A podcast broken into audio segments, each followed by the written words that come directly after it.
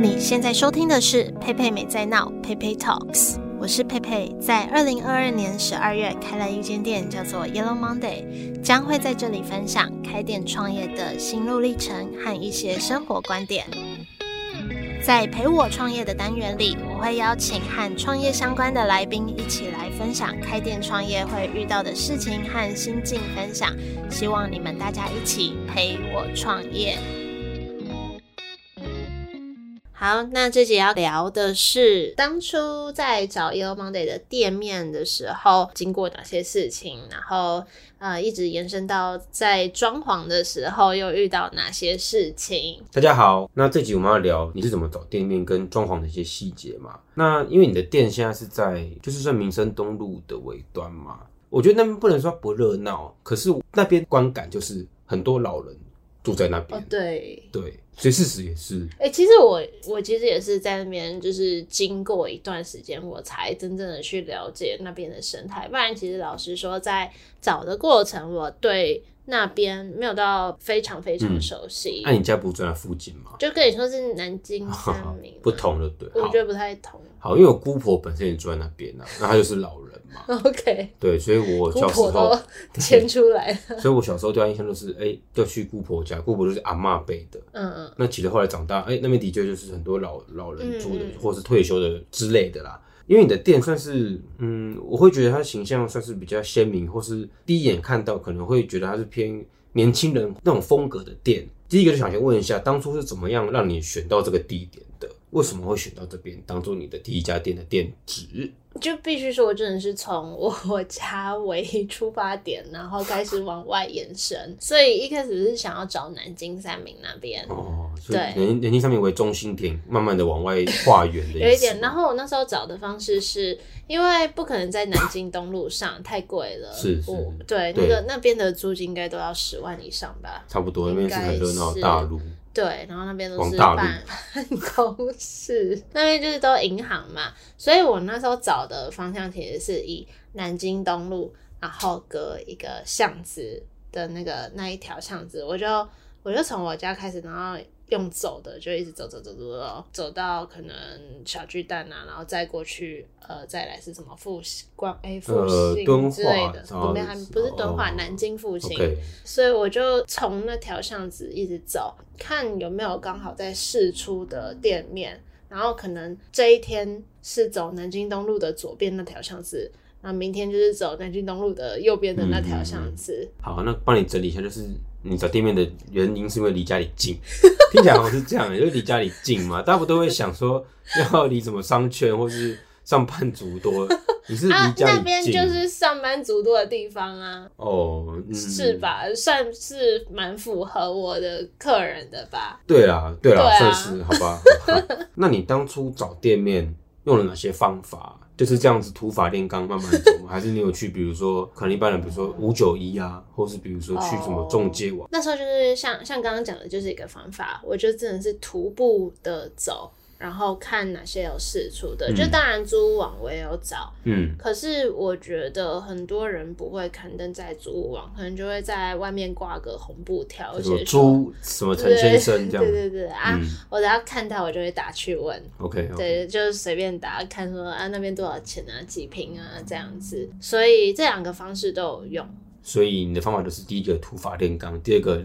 没有去租屋网，一般人可能还有可能会去什么信义房屋啊、永庆房屋，你没有从这边。嗯，像我没有直接去，不过很多看在租屋网上面的都是房仲在看的，哦，在看，所以你就会遇到。所以那时候看店面也也有，就除了屋主自己在出租之外，也有那种房仲，就是跟着房仲看，嗯。然后比如说你今天约这个房仲，那他手上一定还有好几个那个物件，哦，对对对，对对对，所以你就可以顺便。跟他说你的需求，那他可能如果刚好有适合的物件，他就会介绍给你。对对对对对，嗯，那时候就用这几个方式。好，你那时候在找，你也不可能是漫无目的。当初你有设定说你要找怎样的店面吗？比如说多大，在转角或是之类的，分享一下你有当初心中设定的一些条件。我那时候就想说要外带店嘛，对，然后跟就是要有人的地方，要有办公室的地方。那通常办公室的地方就是它的租金不会太便宜。所以我我没办法租到太大的，就是我要它明显，呃，应该说我宁愿它是明显小间，也不要它是不明显然后大间。我要它在地段好一点的地方，比如说大马路上，那小间一点，比起它在巷弄里面然后大间一点。哦，就是宁愿要小一点，但很多人会经过，也不要很大间，但却在小巷子里，这个意思。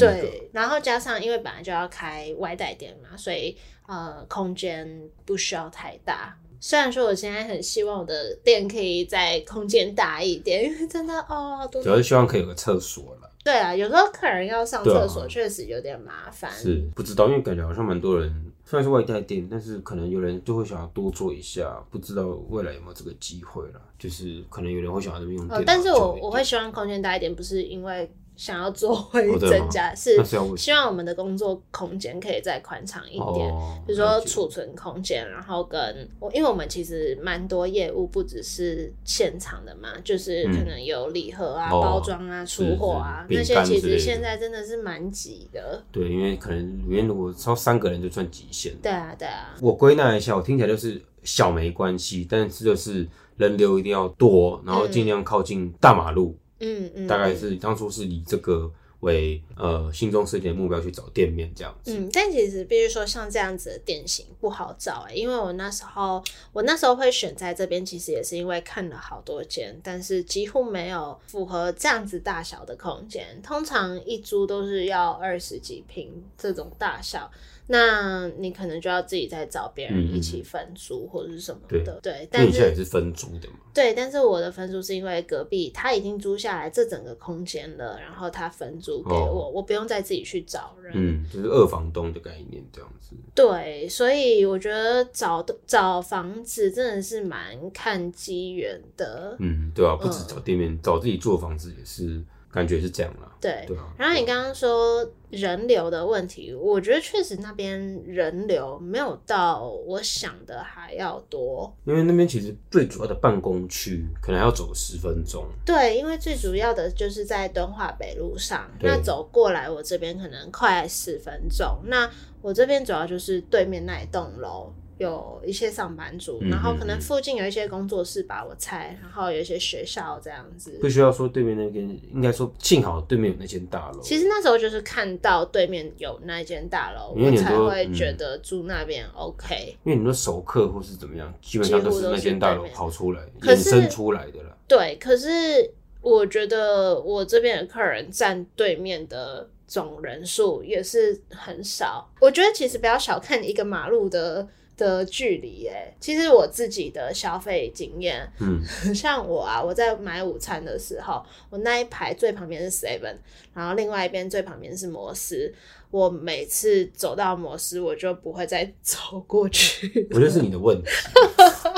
我我好几次，我想说，好吧，我将要去远一点的地方买午餐，然后就走到摩斯那个小马路，我就过不去。不是因为你多走在一分钟，在转角就有卖盖饭，或者你知道胡须章。对，可是我觉得，因为我我也赶时间呐、啊，哦、那上班族也赶时间呐、啊，有时候你就不会想要花太多时间在那边乱晃，哦、除非你那天很空闲。好吧，好吧。所以我觉得。马路，因为像我我们那个马路啊，它就九十秒，就如果你要一等就是九十秒，而且我又不是在它一过马路就可以到达的地方，它可能一过马路就是我的位置可能刚好在那个 block 的中间，所以它一过马路，它还要走一下下，嗯，才会到。好，所以我我就在想，假设今天我是开在对面，就是刚好是那栋楼的同一侧，嗯，会不会就差很多？但我自己是觉得，假设我很喜欢这间店。我会愿意他，愿意为他多走。可是那是因为，那是因为你喜欢的啊。可是你要怎么让还没有认识你的人喜欢上？嗯、你还是要在他可能方便到的地方，嗯嗯，嗯他才会愿意去跨出他的第一步。其实我有很多客人都是他，他们都说他已经关注这间店很久了，他们才第一次来。像今天就有一个客人就是这样子，嗯哦、他说他已经看好久了。为什么他之前没有好，比如说像今天这个客人，他就不知道几点开，所以他他觉得一般咖啡店不会这么早开，所以他上班可能就直接去上班了，他就不会特别可能再过来这边。哦，因为我自己也是，其实我如果要去上班的话，我都是走那个路线，除非我今天知道说，哦，原来我反方向。不远处有一间我喜欢的店，我才会过去。嗯嗯，不然我如果一直照我平常的路线走，我是很难过去的。然后另外一个，我我有在想，像我那边就是公车嘛。其实我我后来就在想说，嗯、呃，好像要去看一下，比如说上班族他们坐公车下车之后，他们不可能在公司正门口下下车嘛。那从下车的地方到公司门口，他们经过的路是什么？嗯、我觉得可能细可以细致观察这些消费者行为。嗯，嗯，但当然，你就算观察了，你也很难刚好有那个那个路线的点在试出。所以就是因为嗯，对，分享一个我的一个小观察啦，不知道可不可以？可以啊。好，因为像你看你那个店的那个方向，你的车是往民生社区那边开，对，代表那是个下班路线。对对对对对。那如果要是如果你在对面，但我不知道会不会这样啊。大家是上班往敦化北那边走，我这个也有想到。那大家会哎、欸，这店下来经过，哎、欸，买一下。那、啊、如果你是回家，有店啊，可是他不可能为了你下，对比如说介绍活动就下。来买再回家，这样没错，之类的啦，举例啦。这个我也有发现，所以我觉得就是慢慢的累积知名度，嗯嗯，就可能在初期有点有点辛苦，但是我觉得，其实我觉得口碑行销真的很重要，就是比如说只要你那间办公室有一个人来吃过喜欢的，他一定会帮我扩散出去的。对，这个你知道是什么效应吗？Tipping point 有讲过，什么效应？相就是你要针对少数人。嗯，因为少数人可以感染多数人，对，就是我之前跟大家讲一下，之前我推荐佩佩一本书，就 Tipping Point，可能超好看，他现在可能有用到这个知识，但他现在没有承认这样，但未来蛮行，我们可以再多讲一点这个故事。OK，好，好，那这样的话，其实大家也就是有发现说，哎、欸，其实就算是同条马路方向，其实也是呃。蛮重要的，你可以研究说上班下班的人流，跟比如说你公车大家坐哪里往右看干嘛的，然后其实也是一个地点的那个。哎、嗯哦欸，我觉得公车也是一个点，因为刚好我那个点的位置，呃，反正就是有一个红灯，然后红灯车子就会卡很多台嘛，然后很长时候可能某一台公车就被卡在我的店门口。然后我常常看到坐在里面的人会看，他们就开始查手机，我猜在查对这间店是什么吧？对，没错，因为大家等公车很无聊。然后对，因为也有几个人就是因为在公车经过某天特地过来的，是这种也有。然后呃，分享一个蛮有趣的事情，就是我有时候不是会去那个一文前唱歌嘛，然后因为也认算认识那边的老板，那边那个那个老板也是蛮好的，就有一次唱完。然后他就叫主持人把我留步，对，就叫主持人 cue 我介绍我的店，对，然后我就很尴尬，我就说，呃，那个在民生东路四段一二四号一间黄色的店叫 Yellow Monday，然后下面就有一个人说，我上次坐公车有看到哎，原来是你的店哦，但但我真的觉得可能要租之前，真的是要多去观察一下，说那边的生态是什么，嗯嗯嗯，然后可能早上啊，中午啊。就每个时段去看一下，假日啊、平日啊、嗯、这样子。没事，都附近晃晃。我那时候就是很常坐在那边的摩斯，然后靠窗的位置，我就在看说，哎、嗯欸，那边早上都长怎样？有没有人啊？嗯、然后晚上如何？了解。嗯，刚刚分享蛮多，就是你我们找店面，或是比如说呃，决定要开在哪的一些外在的一些影响或因素，或是附近可以助动的点。那想问一下，有没有什么是你选了这个开了之后？当时你自己后来想想，哎、欸，可以多注意一点的地方，不可能想的十全十美嘛。嗯、那有什么是你觉得，假设你有第二间店，或是呃有人想要找店面，可以给他的一些意见？我觉得像刚刚讲的那个，比如说观察你的 TA 的。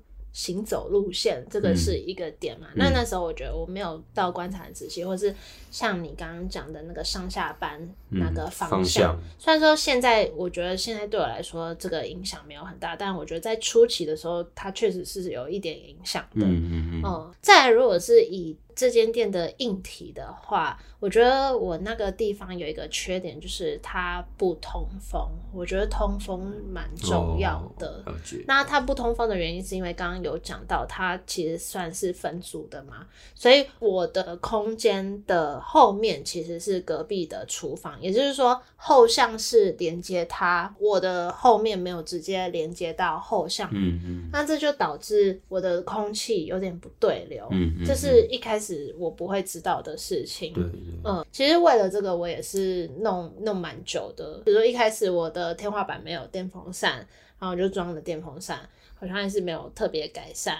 然后前阵子又去装排风扇，好像又好一点点，就就会有这些问题。哦，所以就是有些时候有些事是开店之后，慢慢的发现哪边不足，或者哪边可以进步，再多水压够不够啊？像我的水龙头的水就偏少，那种感觉像买房子装潢住进去之后，哎，但我觉得已经 OK 了啦，就是可用了，然后也不是那种很糟糕。但是，就是如果真的要说小细节，有些地方可以再更好，或是更注意的地方。嗯，但是这些我真的觉得你没有碰过，你很难去知道。对或是呃，像水管之前堵住好几次嘛，嗯，那可能堵住有一个原因是刚刚有说，因为像水管它就是要连一直连到后巷的可能排水排水的地方之类的，那等于我的水管会超长，因为它会整个经过隔壁。我后面的那个厨房嘛，嗯嗯嗯、导致水管很长，那你你一定就会比较容易堵塞啊，或者是它的坡度不够大，以及那时候要牵冷气的时候也会比较贵，嗯、因为冷气会有那个那叫什么铜管线啊，还是什么啊，那个蛮贵的。那呃怎么讲，就是冷气它也是要。穿越到后巷排什么的，我不会，就是现在冷气不是后巷都会对都会装那个东西，所以我等于说我要多一个，就是后面厨房的那个长度。嗯，那这样想问一下，你找店面就是第一步嘛？那你找完之后，你要把它变成你喜欢的样子，就是你现在的样子嘛？嗯，因为对我来说，我我没有买过房子，也没有开过店，那想问一下，装潢大概的步骤？是什么？我觉得很难呢。我觉得，我觉得真的是，真的是你没有碰过。我那时候也是一片空白，然后我那时候就很犹豫要不要请设计师，因为我就不知道我弄不弄得出来。因为就我，就是完全没方向。因为你是自己画的嘛，对不对？嗯，应该说平面图自己画，然后。就先画出平面图，然后说哪边大概想要怎样，就是去找 sample，嗯嗯，给那个装潢的人看。蛮佩服的啦，毕竟像我这种空间白痴，可是我觉得平面跟空间，就平面跟空间还是一段距离。啊，我也是平面白痴，只要画画我就是不行，所以这个对我来说是很难的一件事啊。因为那时候就觉得啊，预算真的有限，然后。那时候去请设计师报价，他们就是一瓶大概八千八，然后你可能不到一定的瓶数，它还是有一个最低限，嗯、就是 minimum 的那个价格，这也是可能要十万去了这样啊。对，十万、二十万这种，我就觉得、嗯、啊，算了，还是自己来好了。好，所以说呃，设计等于是你自己画图点给装潢嘛？那想问一下，那步骤大概怎么？第一个装潢是说你去找一些同包商吗？还是找？师傅呢，就想再来是该怎么做？对，那时候我也有点不太知道是怎样。那我现在大概可以分享，嗯、呃，通常可能就是分两种，一个就是找同胞商，同胞商就是他会帮你配，嗯、呃，就是从水电啊，然后什么系统柜，就是整套服务了。嗯、对，他可能都有搭配的师傅。那通常同胞商都会有一个人帮你监工，因为。我觉得跟那种水电师傅啊什么，你你有点难沟通。是因为讲台语？不是，我会台 哦。他们因为他们都比较，他们有他们的专业，可能想说你一下你又不懂，凭什么来跟我沟通？这种感觉。然后我可能也不知道怎么跟他们沟通，就是我不知道他们的一些内行的东西。他们有他们自己的骄傲了，因为骄傲他们有，因为觉得你又不懂，你凭什么跟我？我朋友是这样跟我讲，就是他们。蛮多师傅好像会这样，所以同包上就是可以可以帮你接洽每一个师傅嘛。那另外一个就是我自己觉得，像我现在这样子，我 run 过一次装潢的流程的，下次有机会我再开另外一家店，我就会自己找师傅，因为我知道它的顺序是什么，所以我就知道说啊，那可能第一个步骤是拆除，那拆除完，然后水电，那我就找比较呃信任的水电师傅这样子，因为只要同包商就是所有都是跟他配的。那那你刚刚知道就是这些流程。因为你只讲拆除跟水电，那还有什么？因为嗯，等于是大家看到有经过人家装潢，都是看起来一片废墟嘛，就很多瓦砾啊，对，不是机器人那个瓦砾，就会穿插一个笑话。所以有突然笑。有一天就和两个机器人去打篮球，嗯，然后有一个机器人投篮，这是有塞好的吗？没有，就突然想到，有个机器人突然投完篮要换另外一个人，他说瓦力。这这可以，这不错吧？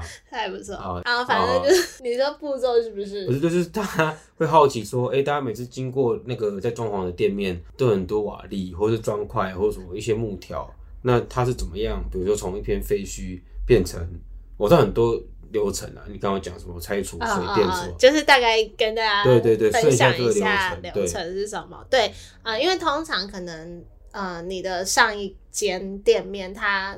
它没有完整的拆除它里面的东西，嗯、那你就要请人去拆掉嘛，打掉拆对，打掉才可以重新嘛。所以通常可能会花一天的时间去拆除。这么快吗？还是说你是以你的店？哦，先对我先以我的店讲，因为我、哦、我的店就只有八平而已。那如果大一点，我不确定，哦 okay、但就以我的来分享。所以你拆除就多久？就一天，OK，就差不多了。一天蛮快的。对，然后再来就会配水电，嗯、那水电就会先帮你看要重拉管线啊，还是怎样，就是把你啊，应该说你我我们在画平面设计图的时候，我就会跟他说哪里要有插座，然后什么插座要一百一十 V 还是两百二十 V，那这时候水电就会去配置好，把线拉好，然后水管弄好这样子。那时候大概水电好像一两天就好了，那也蛮快的。OK，因为蛮，我觉得我那间店算是蛮容易用的。然后再来就是清隔间，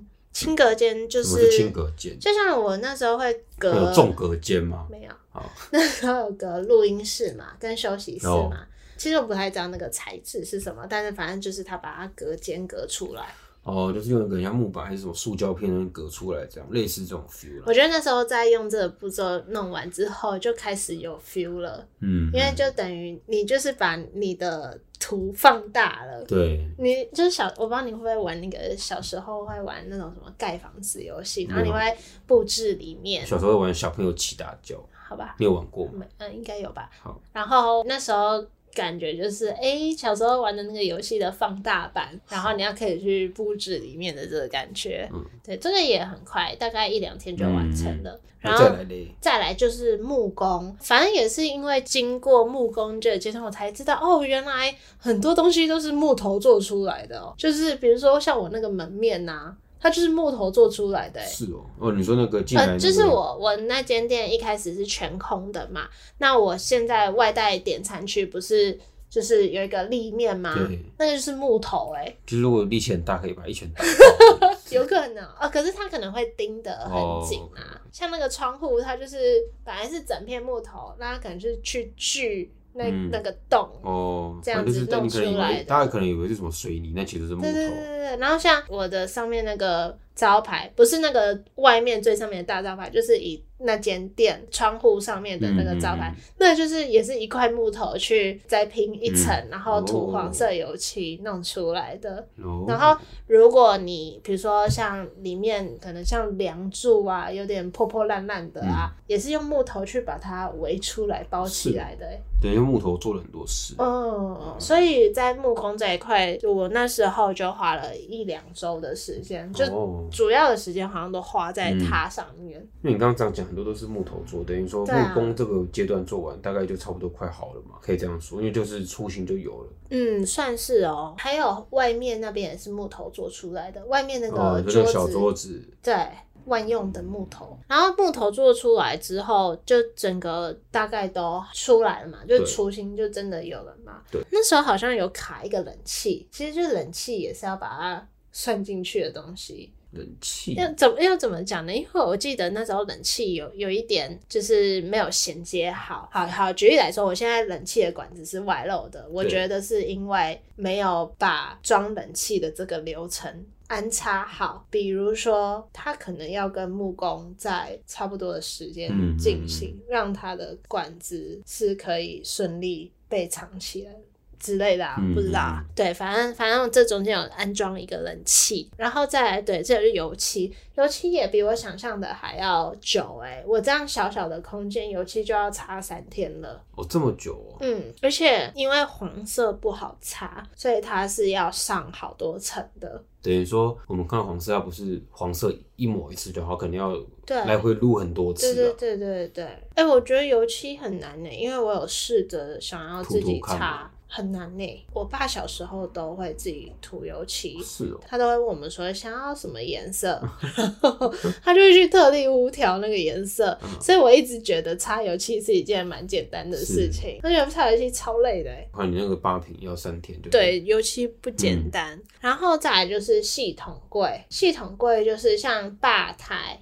那边你看到的柜子，那个就叫系统柜。嗯、然后这种东西是，就是你要先量好尺寸，让师傅在他的工厂做好，他再把它搬过来组装好。系统柜也是一个蛮贵的东西。对，我都听说。所以等于说你木工弄好，然后系统柜弄好，那就真的是。差不多了，那再来他们就会安排清洁，就是把一些瓦砾或木屑、粉尘啊什么的，把它做一个大概的清洁动作，然后再来会装玻璃，像玻璃门，然后跟我那个窗户的玻璃，对，然后好了之后会铺地板，就如果你要特别铺地板的话，那我那边别人就只有铺。比较偏外面的地板，再来就可以进设备，然后设备咖啡机之类的，对，然后会再请水电再过来一次，就是因为设备有那个管线嘛，嘛再再让它做做最后的 ending 这样子，哦、大概是这样的一个流程啊。啊所以说等于这个八平的店面不大，但是这样听起来应该也要花一两个月，一个月多一点点。他们每天工作多久啊？嗯，通常好像都是。八到五。差不多，可能没有八那么早啊，就可能九之类，一天可能就七八小时。我我记得我那时候都十点去，还有周休二日，嗯，假日不能。哦，他们就是衣物，然后来装。假日会被抗议。哦，那这样大家就知道大概有一个底，就是对对，你可以抓时间啊，八平可能比如说呃二十个工作对，然后你要预留多少时间？对，如果你开店的时间，可是可是像我觉得这就是监工跟统包商的重要性，就是他就可能就是 PM。你要把他们每个师傅的排程排好，嗯、因为有时候搞不好你水电好了，然后再来是清隔间。那如果你没有跟清隔间的师傅约好，哦、那你中间就会空个几天，那你后面就没办法继续。所以那这样子走过来好了，你会觉得？要找同胞商吗？还是说你觉得就自己找，比如说水电来？第一次如果真的没经验，也没有身边谁可以跟你说这种太详细的东西，可能还是找同胞商比较保险。哦，至少他有经验，他知道要怎么做了。除非像很多，我觉得像听说很多小店啊，他们真的都是。可能就连木头也是自己敲出来的那种，非常有自己的风格的一个很手做的那种店，嗯嗯嗯嗯、我觉得就可以全部自己来，也蛮有 feel 的。就是等于说，如果你对开店不熟悉，还是建议找同胞商。对，因为我觉得我那时候也有点赶时间，我希望赶快弄好，赶、哦、快可以开始营业，嗯、不要浪费到每一天。毕竟你那时候找店面到开始就很快嘛，两三个月不到。对啊，对啊，不然你一天都是租金。大概知道你找店面跟装潢的流程，那一样，就装潢这部分的话，毕竟你自己走过一次嘛，那有什么事经营了一年中发现说，哎、欸，当初有什么事，比如说可以多设计的，或者说这个如果再让你再来一次，嗯、或是第二间店，你会改善的地方，或者你要提醒听众有什么装潢应该注意的事项，是你一开始没有注意到的，让大家不要。就少走你冤枉路了，这样说好了。嗯、又回到刚刚这一年来比较常发生的问题，就是像排风的问题跟水管的问题。嗯，然后排风的问题就是因为不通风嘛，所以我也不知道装潢会不会知道说，如果哪里装个排风扇，或是需要抽油烟机或是什么的会比较好。所以就是第一个是要注意你的。通风啦，这样说好了。因为可能在烤东西的时候，还是会有那个味道。嗯嗯。你不通风就闷闷的。嗯。然后像因为我的窗户是整个开放的嘛，对。然后他们做的方式是让窗户折上去，然后有一根木头这样卡着。哦，这不是你的设计哦，是他们要这样做的，是不是？我设计，我只有说窗户要开，但是我没有特别说怎么开，因为我也不知道要怎么开，就是我不知道怎么操作。但其实我对于这个一直都有一点小担心，不，我很怕木头会断掉。对啊，那根好像的确没有很粗。虽然说到现在是没发生，是没有啦，但是我就一直对这个有一点耿耿于怀。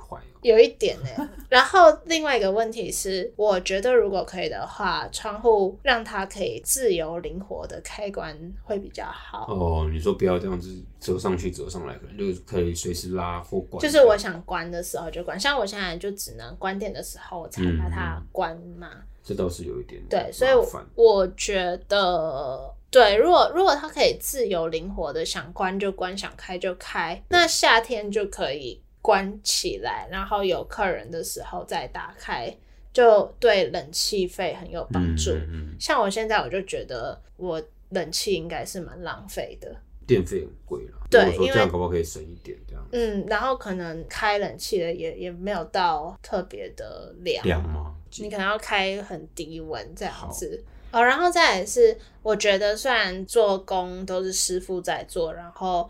他们同胞商可能也有监工的人，但是你还是要自己去了解，可能每一个水管它的功用是什么，然后设备。举例来说，制冰机它会有进水的水管跟排水的水管，最好可以自己去了解说。这些管线，比如说进水的水管是连接到哪一个？对，这样真的出问题的时候，你才知道问题点在哪里，嗯、不然你就可能只能等别人来救你。不过这个好像就是假设我没有开过店，这个好像就是我很难会先知道的事。可是我觉得很多事情是只要你静下心来去研究，你就会研究出一个什么东西。我记得以前在工作的时候，我第一次修马桶。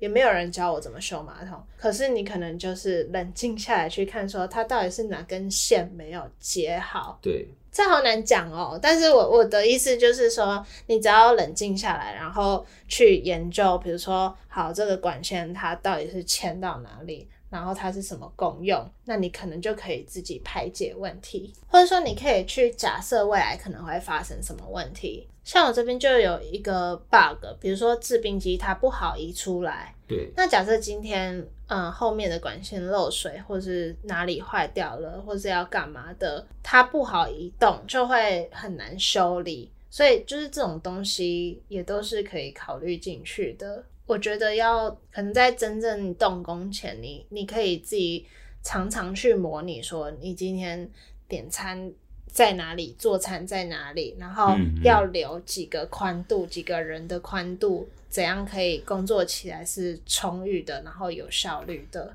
就等于说你在设计或装潢的时候，你就先想一下未来你经营的，你就可以去在脑海中勾勒一下真实状况。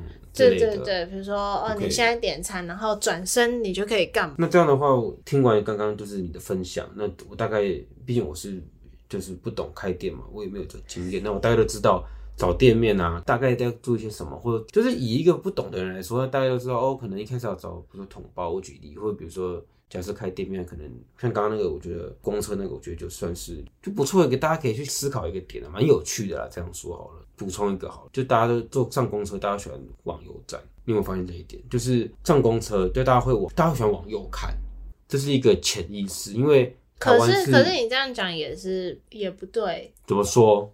比如说好，比如说两条马路一定是就是右边左边嘛，那你就是店家 always 是在。公车的右边，对啊，所以大家会往，所以大家会往右边看。所以这个跟你想要引导的啊没什么关系。哦，好吧，那当 你是不是想要说都是往右看，所以我往右看就会看到你的店？可是它。店家都是在你的右边，这是个人类的现象。对，所以今天主要就是用 Yellow Monday 这间店，当时啊我在找店面，然后跟装潢的经验来跟大家分享。嗯，这个也是给你自己的一个 recap，你就知道该怎么做啊，可以做更好。真的就是真的有一次经验，下一次就会。没错，谢谢大家今天的收听，那我们就陪我们一起开店，Go，拜拜，拜拜。